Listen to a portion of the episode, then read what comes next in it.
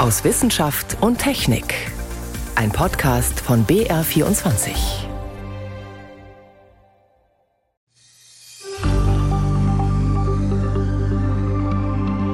Aus wissenschaftlicher Sicht ist es auf jeden Fall sinnvoll, Tiere aus verschiedenen Arten in möglichen Erdbebengebieten zu besendern und dort zu beobachten. Wir wissen zwar noch nicht, was sie spüren, aber es gibt sehr deutliche Hinweise, dass Tiere die Vorboten von Naturkatastrophen wahrnehmen, und zwar im Kollektiv, im Schwarm. Könnten Tiere helfen, auch Menschen vor Erdbeben zu warnen? Am Ende also helfen, Leben zu retten. Das ist gleich eines unserer Themen. Außerdem geht es bei uns um sogenannte Ewigkeitschemikalien. Die sind wasser-, schmutz- und fettabweisend, super praktisch in wasserdichter Kleidung, in beschichteten Pfannen und so weiter. Sie könnten jetzt aber verboten werden. Und wir besuchen einen ganz besonderen Tresor in der Schweiz. Dort lagern keine Goldbarren, sondern Darmbakterien. Durch die Sendung begleitet sie Martin Schramm. Es ist eines der aktivsten Erdbebengebiete der Welt, das türkisch-syrische Grenzland, eine Art Knautschzone. Mehrere tektonische Platten treffen aufeinander, verhaken sich und bauen enorme Spannungen auf. Spannungen, die sich dann ruckartig mit unglaublicher Wucht entladen können, so wie jetzt, und zwar so heftig wie schon lange nicht mehr. Man wusste, dass das passieren kann, aber man wusste eben nicht, wann genau. Auch eine unmittelbare Frühwarnung war offenbar kaum möglich, also kurz davor. Dafür liegt dieses Gebiet einfach zu nah am Epizentrum. Man hätte nur warnen können genau in dem Moment, wo es schon passiert. Doch wie steht es in anderen Regionen auf der Welt? Stefan Tröndle mit einem Überblick. Erdbeben kann man grundsätzlich nicht vorhersagen, sagt Erdbebenforscher Thorsten Dahm vom Deutschen Geoforschungszentrum Potsdam und erklärt, warum. Ja, die Physik oder Geologie tut uns da leider keinen Gefallen, weil es keine verlässlichen Vorläuferphänomene gibt vor einem starken Erdbeben. Das, was aber in Sachen Erdbeben mal mehr, mal weniger gut funktioniert, sind bestimmte Frühwarnsysteme. Die arbeiten fast alle nach einem ähnlichen Prinzip.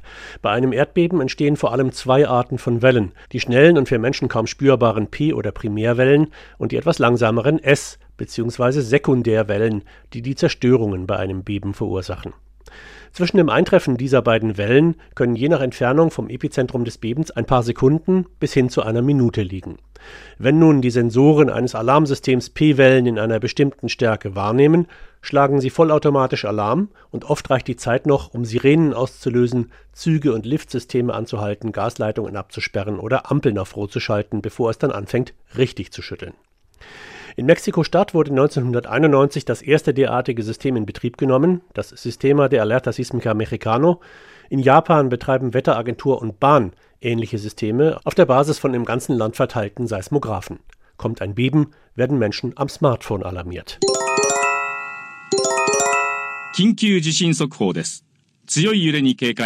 Im Radio und Fernsehen laufen Warntöne. In Kalifornien und anderen Staaten an der amerikanischen Westküste gibt es das Quake Guard System, das Menschen bei Beben ab Stärke 4,5 mit der Smartphone-App MyShake voralarmiert. Earthquake. Drop cover, hold on. Shaking expected. Shaking expected. Gleich geht's los. Die Uni Berkeley hat sogar Versuche gestartet, die Bewegungssensoren in Smartphones über diese App zur Alarmierung zu nutzen. Melden sich viele Handys zur gleichen Zeit, deutet das auf ein Beben hin. Nur liefern eben all diese Systeme keine Vorhersagen. Sie weisen nur darauf hin, dass innerhalb sehr kurzer Zeit ein Beben kommen wird. Versuche, die Beben vorauszusagen, gibt es viele, genau sind sie aber alle nicht. In Italien brachte es ein Erdbebenforscher zu einer gewissen Berühmtheit, der am Freitag, den 4. April 2009, ein schweres Erdbeben in der Region Sulmona in den Abruzzen vorhergesagt hatte. Italiens oberster Katastrophenschutzchef Bertolaso beschimpfte den Wissenschaftler noch am gleichen Abend öffentlich als Vollidioten. Zwei Tage später bebte die Erde im rund 50 Kilometer entfernten L'Aquila. Das Beben der Stärke 6,3 forderte damals mehr als 300 Tote. Der Forscher hatte vermehrten Austritt des Edelgases Radon gemessen, das vor größeren Beben oft aus der Erde austritt, und ein merkwürdiges Verhalten von Kröten beobachtet, die sich fünf Tage vor dem Beben von ihren Laichplätzen zurückzogen. 35 Jahre früher krochen in der chinesischen Großstadt Haicheng nach leichten Erdstößen mitten im Winter Schlangen aus ihren Verstecken. Die Behörden entschieden, die Stadt zu evakuieren. Einen Tag später bebte die Erde, Bilanz 2000 Tote. Ohne Evakuierung, so Schätzungen, wären es wohl 150.000 gewesen. Ein Beitrag von Stefan Tröntle war das. Und er hat eben schon Kröten und Schlangen erwähnt, die in der Lage sein könnten, Erdbeben vorherzusagen, die eine spezielle Sensorik besitzen könnten, um Erdbeben schon Stunden bis Tage vorher quasi zu erspüren. Solche Geschichten tauchen immer wieder auf, doch was davon bleibt Vermutung und was ist wirklich belegt? Jenny von Sperber über die umstrittene Frage, taugen Tiere als eine Art Frühwarnsystem? Der Biologe Martin Wikelski vom Max-Planck-Institut für Verhaltensbiologie kennt sie alle. Die Geschichten von Tieren, die Erdbeben vorher gespürt haben sollen. Bei dem derzeitigen Erdbeben in der Türkei gab es wie fast bei allen Erdbeben vielfältige Geschichten von ungewöhnlichem Tierverhalten. Allerdings muss man hier immer unfassbar aufpassen, weil im Nachhinein Verhalten oft so interpretiert wird, dass man doch was hätte sehen können. Solide Forschung dazu gibt es erstaunlich wenig. Dabei kennt man das Phänomen seit Jahrhunderten und in allen Teilen der Welt. Indonesien zum Beispiel. Im Norden von Indonesien, etwa 150 Kilometer vor der Küste von Aceh, liegt die Insel Simulu. Nicht weit vom Strand steht eine kleine Hütte. Hier wohnt Jasman mit seiner Familie. Rund um die Hütte sieht man tiefenentspannte Wasserbüffel kauen, Hühner picken in der Erde. Man muss sich die Tiere anschauen, die Wasserbüffel und die Hühner und Hunde. Wenn die Büffel in die Berge gehen oder wenn sich die Hühner komisch verhalten, muss man aufpassen. Meine Hühner sind wild rumgelaufen. Es war 2005, als der verheerende Tsunami, ausgelöst durch ein schweres Seebeben, ganze Orte am Pazifik wegspülte. Allein drüben in Aceh kamen über 100.000 Menschen ums Leben. Auf Simulu haben fast alle überlebt. Obwohl die kleine Insel sehr nah am Epizentrum lag. Die Menschen hier hatten ein von den Großeltern überliefertes Wissen. Sie haben auf die Tiere geachtet. Also habe ich sofort alles vorbereitet, um meine Familie in die Berge zu evakuieren. Und als wir gerade auf halbem Weg den Hügel rauf waren, haben wir schon sehen können, wie das Wasser unsere Hütte erreicht. Hatten die Büffel und Hühner auf Simulu einen siebten Sinn? Auch auf Sri Lanka gab es damals Berichte, dass die Elefanten an dem Morgen in die Berge gelaufen waren. Die meisten Wissenschaftler, ob Erdbebenforscher, Verhaltensforscher oder Physiker, distanzieren sich von mystischen Ausdrücken wie der siebte Sinn. Wir wissen ja noch nicht mal, was die unterschiedlichen Tiere veranlasst, sich ungewöhnlich zu verhalten oder was ungewöhnlich überhaupt bedeutet. Es gibt also nichts Greifbares, was man messen könnte, um harte Daten zu generieren. Hin und wieder haben sich aber doch Wissenschaftler dran gewagt, dieses Phänomen zu untersuchen. In China hatten Forscher in den 70er Jahren ein Netz von Tierbeobachtungsstationen aufgebaut. 1975 erschütterte ein schweres Erdbeben mit einer Stärke von 7,3 die Stadt Haicheng. Die Forscher hatten es korrekt vorhergesagt und die ganze Stadt rechtzeitig evakuiert. Das gelang auch, weil Schlangen beobachtet worden waren, die vor dem Erdbeben aus ihren Winterschlafhöhlen gekrochen waren. Allerdings ein Jahr später gab es ein weiteres schweres Beben. Eine Viertelmillion Menschen starben. Die offiziellen Tierbeobachter hatten nichts bemerkt. In den 70ern interessierte sich auch ein Europäer für das Phänomen. Als der Physiker Helmut Tributsch nach einem schweren Erdbeben in Italien die Menschen dort befragte, hatten auch die das ungewöhnliche Tierverhalten vor dem Beben beobachtet.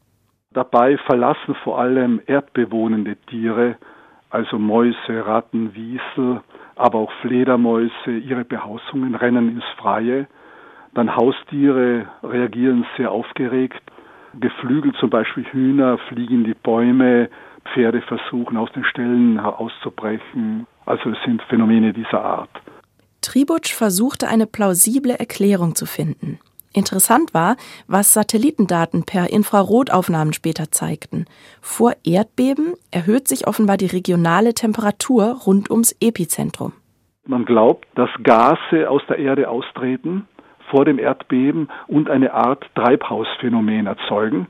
Und das erkennt man von oben her als eine Aufwärmung.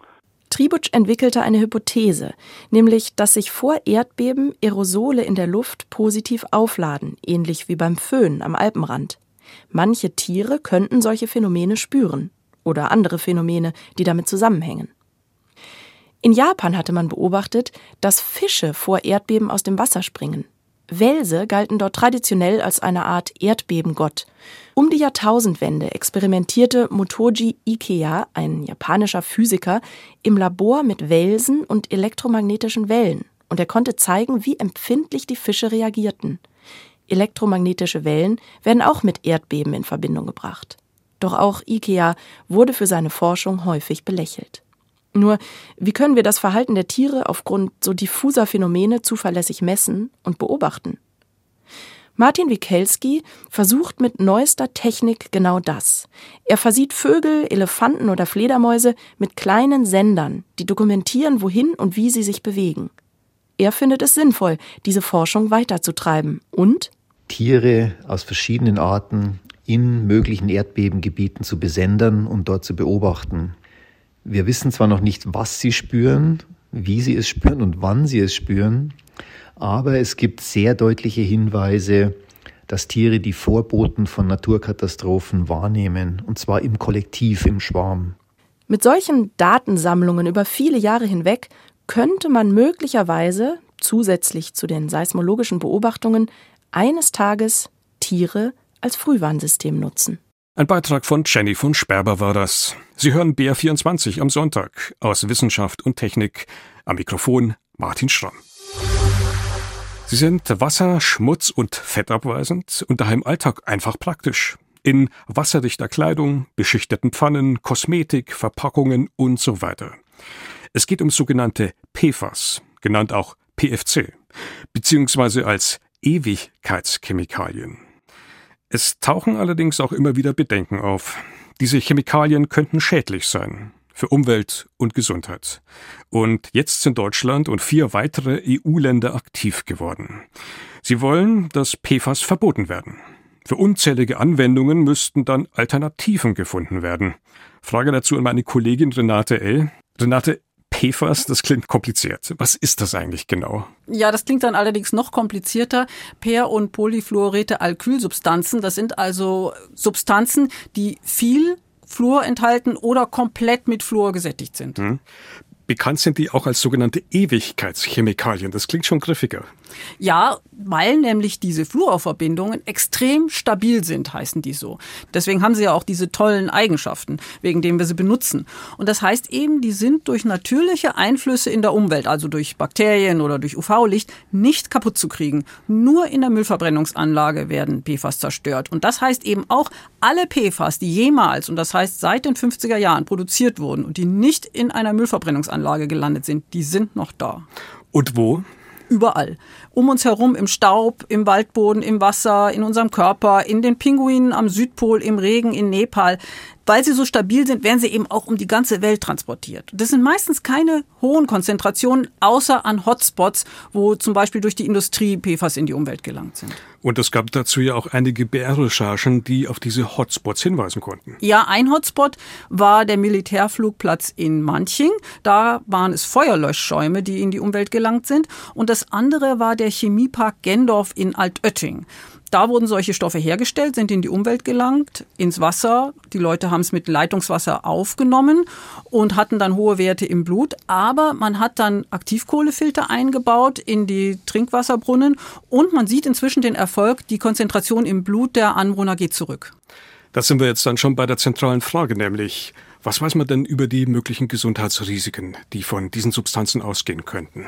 Also das sind einige. Ein Teil der Substanzen scheiden wir wieder aus, das hat man in Altötting gesehen, aber ein Teil bindet an Proteine, bleibt im Körper. Es kann zu verschiedenen Krebsarten kommen, zu Krankheiten im Bereich der Leber oder der Schilddrüse. Dann bei ungeborenen Kindern kann es zu einer Frühgeburt kommen oder zu einem geringeren Geburtsgewicht. Es gibt hormonelle Störungen wie ein früheres Einsetzen der Pubertät und zum Beispiel auch, dass Impfungen schlecht schlechter wirken. Klingt alles nicht wirklich gut. Nein, aber wir müssen bedenken, es geht ja nicht nur um uns. Es geht ja um die gesamte Biosphäre. Es geht um die Umwelt. Wir scheiden es aus dem Körper zum Teil wieder aus. In der Umwelt bleibt alles da. Und es reichert sich im Verlauf der Nahrungskette an. Gibt es da Beispiele dafür? Ja, zum Beispiel aus Baden-Württemberg. Da hat man es in einem Wald beobachtet. Da waren die Regenwürmer mit PFAS belastet. Die wurden von Spitzmäusen gefressen. Das heißt also, alle PFAS aus den Regenwürmern, die eine Spitzmaus gefressen hat, hatte sie im Körper. Und dann kamen Wildschweine und haben mehrere Mäuse gefressen. Dann hatten die die gesamte PFAS-Last aus den ganzen Mäusen in sich. Und da hat man dann gesehen, es gibt Wildschweinleber, von der dürfte man nur drei Gramm essen, um die empfohlene maximale Menge PFAS für eine Woche aufzunehmen. Hm, das klingt jetzt so, als ob es da schon Erkenntnisse über mögliche Grenzwerte gibt. Ist es tatsächlich so? Naja, es gibt nur Empfehlungen, wie zum Beispiel eben so und so viel sollte man maximal essen. Oder Schwellenwert, wo man sagt, diese Menge im Blut gilt als noch nicht bedrohlich. Das sind Werte aus Beobachtungen und Erfahrungen weltweit. Jetzt kommt Bewegung in das Ganze. Die EU will PFAS verbieten. Da ist die Rede von erstaunlichen 10.000 Verbindungen, um die es geht. Ja, und die werden gar nicht alle einzeln benannt, denn das ist eine ganz neue Art, für so ein Verbot. Man hat eine chemische Definition. Man sagt, die Verbindungen, die diese und jene Kriterien erfüllen, die werden verboten. Und die Kriterien, das ist die Verbindung zwischen Kohlenstoff und Fluoratomen, die wahnsinnig stabil ist. Deswegen sind die PFAS ja so schwer abbaubar. Und man sagt, alle Chemikalien, die diese Kriterien erfüllen, die werden jetzt verboten. Alle PFAS. Jetzt ist das Ganze bisher aber nur ein Vorschlag. Es ist noch kein Verbot. Nein, und dieser Vorschlag, der wird jetzt verschiedenen Kommissionen bei der ECHA, bei der Europäischen Chemikalienagentur vorgelegt und auch einer externen wissenschaftlichen Expertengruppe. Das Ziel ist, einen Gesetzesvorschlag nächstes Jahr der EU-Kommission vorzulegen. Und wenn alles gut geht, könnte das Verbot 2026 in Kraft treten. Aber dann gibt es noch ein paar Übergangsfristen. Das tritt ja nicht von heute auf morgen in Kraft. Hm. Aber fest steht, man muss sich jetzt schon Gedanken machen, man braucht jede Menge Ersatzstoffe. Und ich kann mir vorstellen, dass die Industrie nicht begeistert sein wird. Naja, die Industrie hat allerdings auch lange genug durch ihre Lobbyarbeit es geschafft, Daten zu schädlichen Wirkungen der PFAS für falsch zu erklären oder unterm Teppich zu halten. Jetzt Jetzt ist es eben so weit, dass man sich durchgerungen hat zu dieser Verbotsaktion und man hat auch gesehen, wenn der Druck groß genug ist, wie zum Beispiel bei Babyfläschchen, dann ging das mit dem Ersatz auf einmal ganz schnell. Dennoch frage ich mich, kommt dieses Verbot am Ende vielleicht doch einfach viel zu spät? Ja, ich glaube schon, dass es zu spät kommt, denn die ganzen PFAS, die in der Umwelt sind, die sind da eben jetzt und richten ihren Schaden an. Aber man könnte auch sagen, besser jetzt als noch später, denn es kommt ja stündlich sozusagen was dazu. Und haben wir überhaupt eine Chance, Ersatz zu finden oder werden wir in Zukunft vielleicht eben auf bestimmte liebgewordene Produkte doch verzichten müssen? Das wird man sehen. Aber zum Beispiel bei den Kaffeebechern gibt es ja jetzt schon andere Möglichkeiten, nämlich die wiederverwendbaren Kaffeebecher, die auch andere Umweltvorteile haben. Und man kann bei Textilien oder bei Pfannen beim Einkaufen darauf achten, ob PFC-frei draufsteht. PFC ist bloß eine andere Bezeichnung für PFAS. Die EU plant ein Verbot für die sogenannten PFAS. Einschätzungen und Hintergründe dazu waren das von Renate L. Renate, danke fürs Gespräch. Gerne. Ende letzten Jahres kam in der Schweiz ein Päckchen aus Äthiopien an. Die Forscher hatten dort mit Spannung drauf gewartet. Es war, auf gut Deutsch, voll mit Scheiße. Und das war gut so. Mediziner haben nämlich die Stuhlproben von Kindern in Äthiopien zwei Monate lang gesammelt, in Röhrchen verpackt, bei minus 80 Grad Celsius eingefroren und nach Europa geschickt. Alles im Dienst der Wissenschaft. Für ein internationales Projekt. Das verfolgt ein ehrgeiziges Ziel.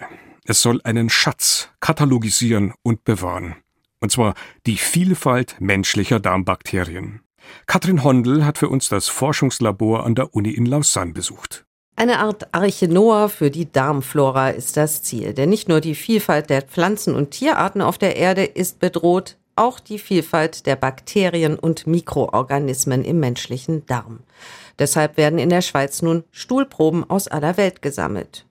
So wie im Global Seed Vault, dem globalen Pflanzensamentresor in Norwegen, Saatgutproben aus aller Welt lagern, soll der Microbiota Vault in der Schweiz der mikrobiotische Tresor der Menschheit für spätere Generationen sein. Wir müssen das Mikrobiom, die verschiedenen Bakterien, die das Mikrobiom wirklich bilden, müssen wir bewahren, bevor sie wirklich verschwinden und dann eigentlich äh, nicht mehr da sind und auch nicht mehr äh, wieder ausgesetzt werden können. Also die Idee ist eigentlich wirklich bewahren, damit man sie dann, um die Analogie zu nehmen, wieder ausbilden könnte, wenn das nötig ist. Pascal von Esch ist Mikrobiologin an der Universität Lausanne im Labor der Fakultät für Medizin und Biologie erforscht sie, wie die menschlichen Exkremente mit ihren komplexen Bakterienkulturen am besten eingefroren und gelagert werden können. Bakterien, wenn man die einfriert bei minus 80 Grad, muss man aufpassen, dass keine Wasserkristalle sich bilden, weil diese Wasserkristalle dann die Zellen beschädigen können und dann die Bakterien sozusagen tot sind.